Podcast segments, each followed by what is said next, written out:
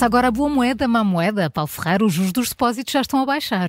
É verdade, a notícia está no Observador e isto é um trabalho feito pelo, pelo Edgar Caetano. E é tema da história do dia de hoje. É tema também. da história do uhum. dia. Eu vinha precisamente a vir para aqui e a perceber que tínhamos aqui o tema repetido, aliás, dois temas repetidos, já lá vamos depois.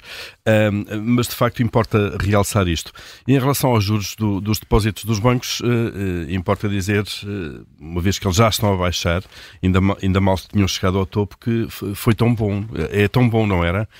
Porque de facto chegaram ao topo e começaram logo a cair. Isto acontece porque os bancos começam já a antecipar, obviamente, a descida da Euribor e ela, a taxa Euribor, está, está a descer de forma mais acentuada no prazo de 12 meses um, e nessa antecipação há aqui alguns casos. O Santander, por exemplo, tinha um, um depósito para clientes de crédito à habitação que tinha um juro, estamos sempre a falar de juros brutos, porque depois o Estado, sabemos, vai sempre buscar 28% daquilo que os bancos nos pagam de juros, bom, de juros ou de outro rendimento qualquer, de, de aplicações e de poupanças.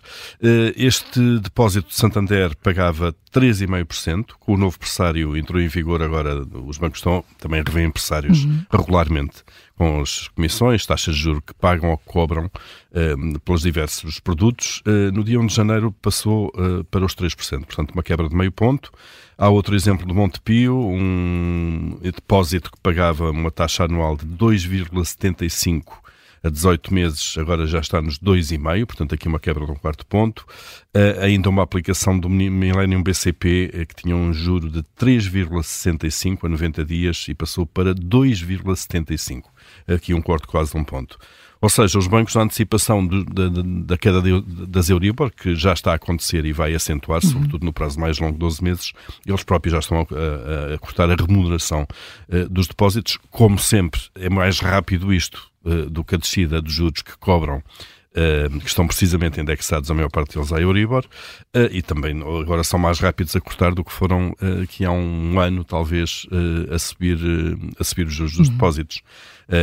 qual é o conselho que se deve dar aqui? Vão à procura de outros bancos, com outras aplicações. Comparem. Comparem. Uhum. vão ao, ao, vosso banco dizer que têm uma, que vos dão condições melhores ao lado, ou que há produtos diferentes dos, dos depósitos bancários que, que pagam mais, e no fundo regateiem, que é aquilo que se costuma fazer e que os, bons, que os bons clientes fazem para obrigar os bancos, de facto, a melhorar as condições uhum. também.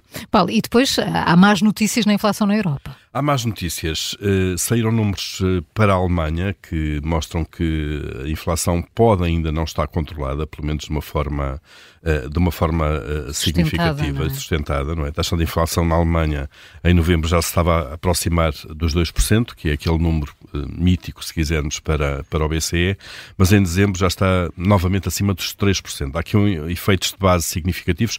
Efeitos de base é basicamente é comparação. Muitas vezes não são os produtos que subiram muito, mas foi a comparação homóloga eh, que leva a que basicamente nos pareça que há aqui uma inversão da tendência. Um, e isso, obviamente, eh, faz com que o BCE, um, no fundo, pense duas vezes uh, e possa, de alguma forma, adiar planos que teria já para este ano para descer uh, as taxas de juros. Um, Há números também indicativos de França que apontam para uma subida aqui muito ligeira da inflação, dos 3,5% para os 3,7%. Uhum. E, portanto, são duas grandes economias, obviamente, que pesam muito mais uh, os números na Alemanha do que pesam economias uh, como a portuguesa, por exemplo, que são uma, uma percentagem mínima da zona euro, uh, e obviamente que o BCE olha muito mais para, para, estes números do que para as outras economias.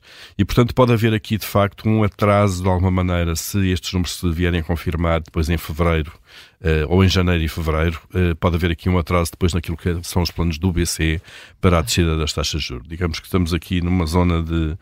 Isto não estava previsto de alguma maneira, portanto, não estava. Os, os analistas não, não, não, não punham esta hipótese, estávamos todos já muito embalados na passagem para outro ciclo, isto é, depois de depois de passarmos a montanha sim. de juros, uhum. né?